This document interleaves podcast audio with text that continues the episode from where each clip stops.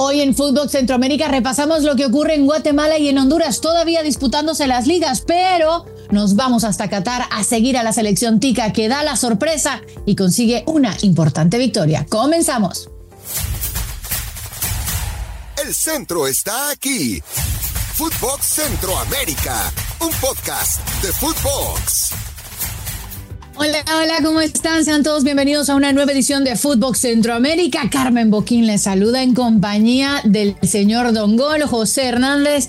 Amigo, ¿qué tal su fin de semana mundialista? Ah, el fin de semana mundialista espectacular. ¿Cómo le va, Carmen Boquín? Contento de estar de nuevo contigo en esto que se llama Fútbol Centroamérica, dándole un repaso porque sí, las ligas en Centroamérica no han parado y estaremos hablando de nuestra selección mundialista también. Sí, sí, sí, ya ocho días de Copa del Mundo tenemos que repasar eh, lo último ocurrido con la selección de Costa Rica, pero antes, si le parece, Don Gol, entremos a una de las ligas que todavía sigue en disputa, a la zona catracha. Zona catracha Don Gol, el resumen es corto en la zona cataracha. Están en las semifinales de esa, ya están formadas. La liguilla se terminó de definir este fin de semana.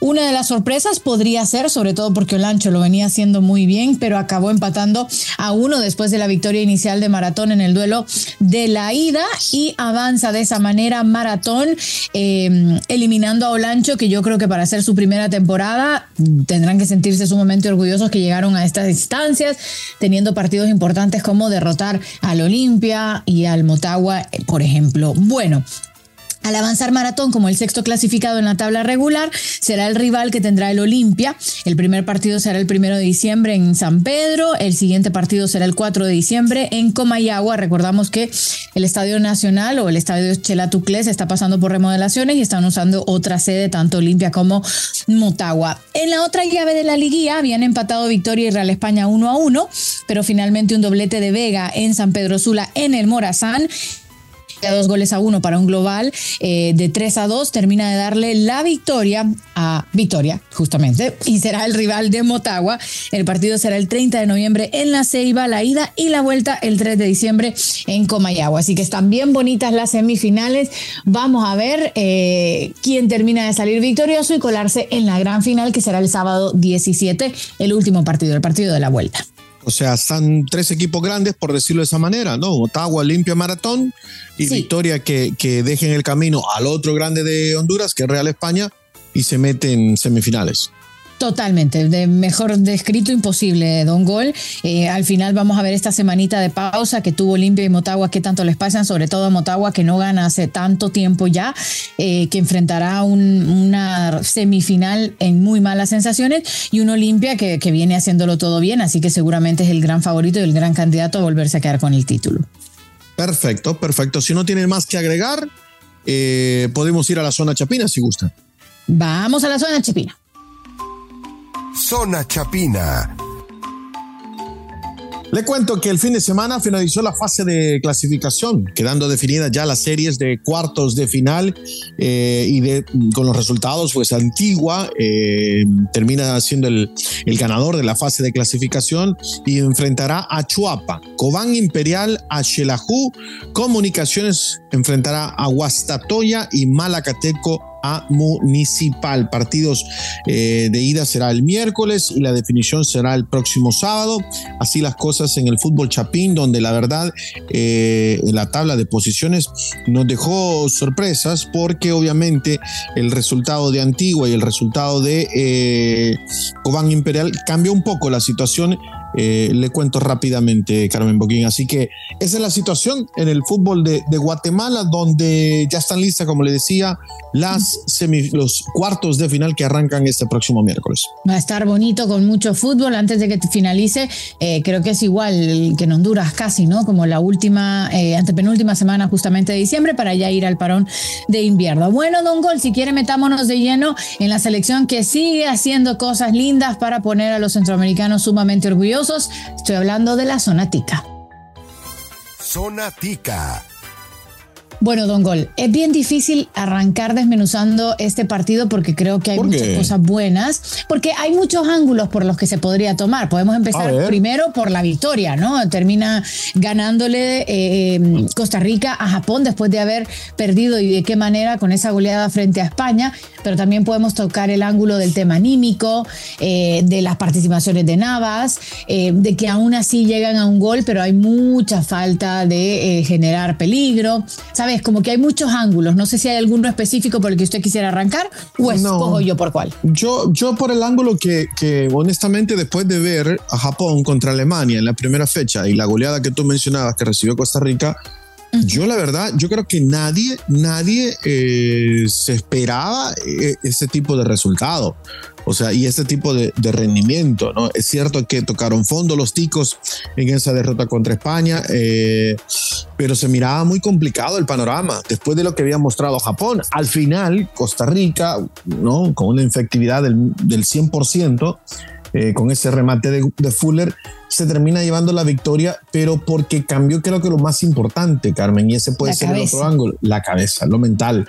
¿Me entendés? Si, si, vos, si vos entras a la cancha ya perdiendo, derrotado, ya, vas perdiendo 1-0. Entonces, eh, contra, contra Japón, la verdad Costa Rica nos mostró otra imagen. Decía Flick, eh, el técnico de, Alemania, que estaba sorprendido en la previa del partido de él, de, la reacción y de cómo Costa perdón, fue en el post partido de él, le preguntaron por Costa Rica, ¿no? Su siguiente rival, y decía que estaba sorprendido de la manera en la que habían eh, mentalmente superado esa debacle tan fea del 7 a 0, porque no es como que te tardó meses, eh, semanas, fueron tres días lo que tuvieron para recomponerse. No sé si escuchaste unas declaraciones de Luis Fernando Suárez que me parecieron súper verdaderas, que dice, chicos, después de lo que pasó, entramos al vestuario, hubo mucho silencio, hubo muchas lágrimas, luego empezamos a hablar, cada quien dijo todo lo que tenía que decir, autocrítica, fueron momentos como que, ¿sabes? Hubo un mea culpa, apuntamos qué fueron los errores que se cometieron, qué no podemos cometer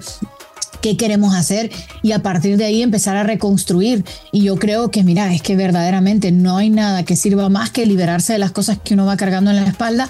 Se liberaron. Sí, no fue el mejor partido, tampoco fue el fútbol redondo que queremos ver, pero al final fue el planteamiento que le pones a una Japón, que también hay que poner entre comillas, hizo varios cambios con respecto al partido frente a Alemania, pero que al final del día generó ocasiones. José llegó a tirar 13 em, disparos, tres de ellos a portería y hubo tres salvadas de Navas. O sea que ahí te dice todo. Y usted bien lo mencionaba, Don Gol.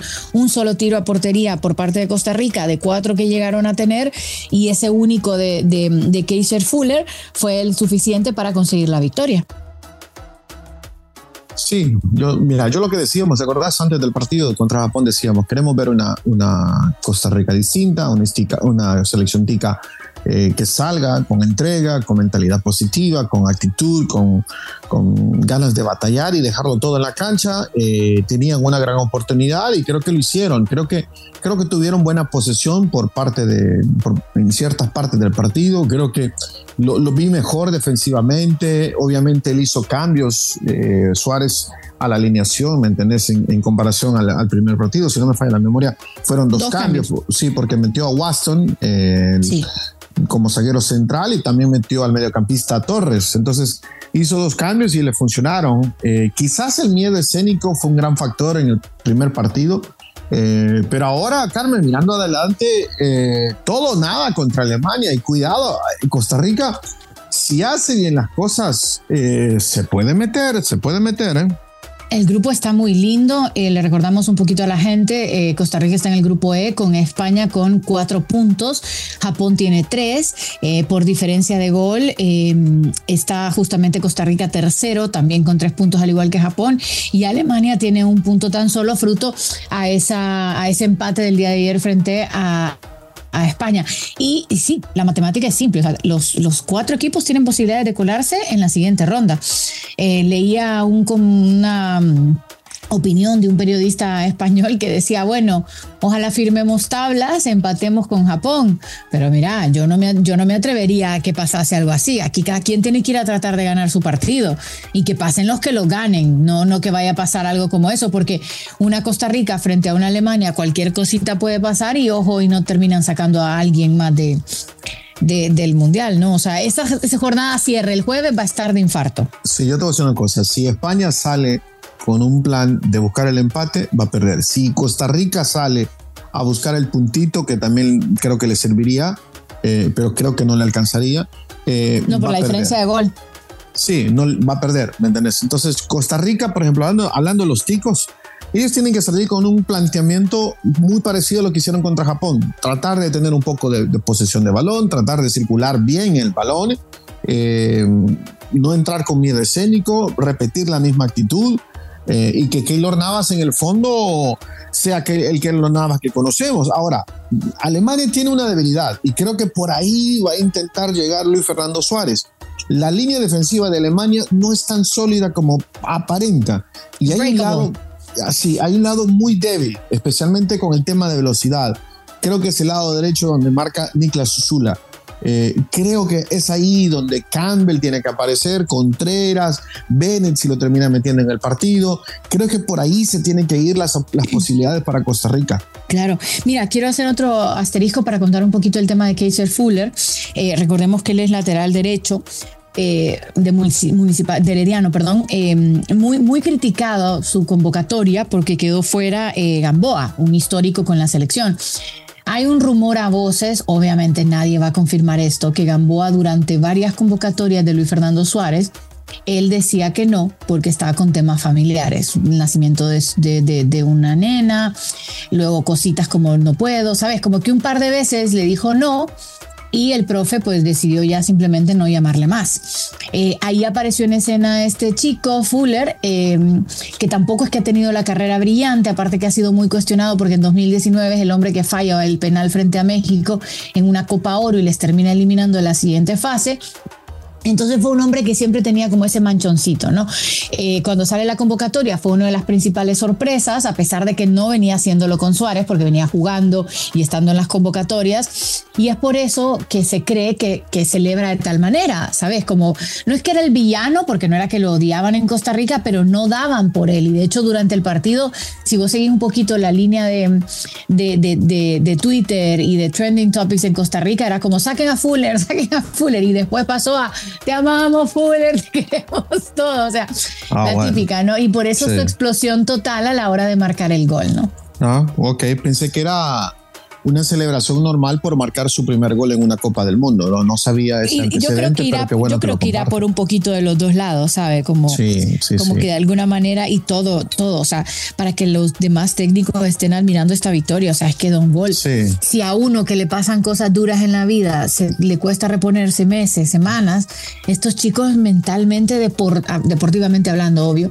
eh, se, supieron reponer en tres días. Y no quiere decir que van a ir a ganar el mundial, pues, obvio. No, pero ¿sabes qué pasa? Están, están un poco más acostumbrados, porque mira, perdés un partido el sábado, volvés a jugar el miércoles. Es cierto que la derrota contra España fue abultada, contundente, vergonzosa y todo lo demás, pero ellos están acostumbrados a cambiarse el chip así rápido. O sea, a mí de cierta manera no me sorprende, ¿verdad? Por el tan corto tiempo de un partido al otro, pero están acostumbrados. Ahora, termino con esto. Eh, qué extraño, ¿no? Que en el Mundial eh, la primera selección que clasificó por parte de CONCACAF, Canadá, eliminada. Y la que se metió por el repechaje, Costa Rica, sigue con vida. ¿eh? Sí, podemos hacer un mini paréntesis para hablar de nuestra confederación. Bueno, el tema de, Canadá me da mucha pesar porque frente a Bélgica merecieron muchísimo más. Eh, ya en el partido ante Croacia, yo creo que esas declaraciones previas de, calentar de John Herman, que le iban a ganar, los jugadores salieron como, como con ese. No, no, no dijeron que iban a ganar, no dijeron que iban a ganar, dijeron que le iban a hacer el F bueno, peor todavía. peor todavía, ¿sabes? Es como los jugadores se miraban como calientes, hablo de los croatas y al final pasa lo que pasa. Pero mis respetos a Canadá que sigue demostrando que con esa línea eh, en el próximo mundial, siendo ellos anfitriones, ojo, no van a tener la, la, la ¿cómo es? El, qualifier, o sea, todas las eliminatorias. Eh, pero eh, yo creo que van a prometer y muchísimo. Bueno, y México, pues esperemos a ver si los dioses del Olimpo mandan el ayudo para México y Estados Unidos todavía con chance. Vamos a ver. Sí, vamos a ver qué termina sucediendo. ¿Algo más que quiera agregar este de Costa Rica ya para terminar nuestro podcast de esta semana? Bueno, que, tengan un gran partido frente, frente a la selección de Alemania. Eh, Miércoles, Jueves. Jueves. o sea, volveremos nosotros el viernes entonces. El viernes les vamos a tener todo el reporte de lo ocurrido porque es en el último partido eh, del jueves. Así que bueno, ya veremos un poco cómo se termina de resolver ese, ese grupo y si Costa Rica consigue el cuarto partido o se despide con honores de su participación mundialista. Perfecto, perfecto. Estaremos pendientes de lo que haga Costa Rica contra Alemania. Se lo juegan todo la selección de Costa Rica. Eh, es la única de CONCACAF que nos representa, así que vamos a apoyarla el próximo jueves. Carmen, eh, recuérdeme las redes sociales, por favor, como siempre. Así es, Don Gol, Footbox oficial. Ya saben, búsquenos a través de las distintas plataformas y con nosotros en Footbox Centroamérica. Estén pendientes siempre para que no se pierdan ninguna de nuestras emisiones todos los lunes y los viernes con lo mejor del fútbol centroamericano. Qué placerazo, Don Gol. Igualmente, que pase una linda semana. Esto fue Footbox Centroamérica, un podcast exclusivo de Footbox.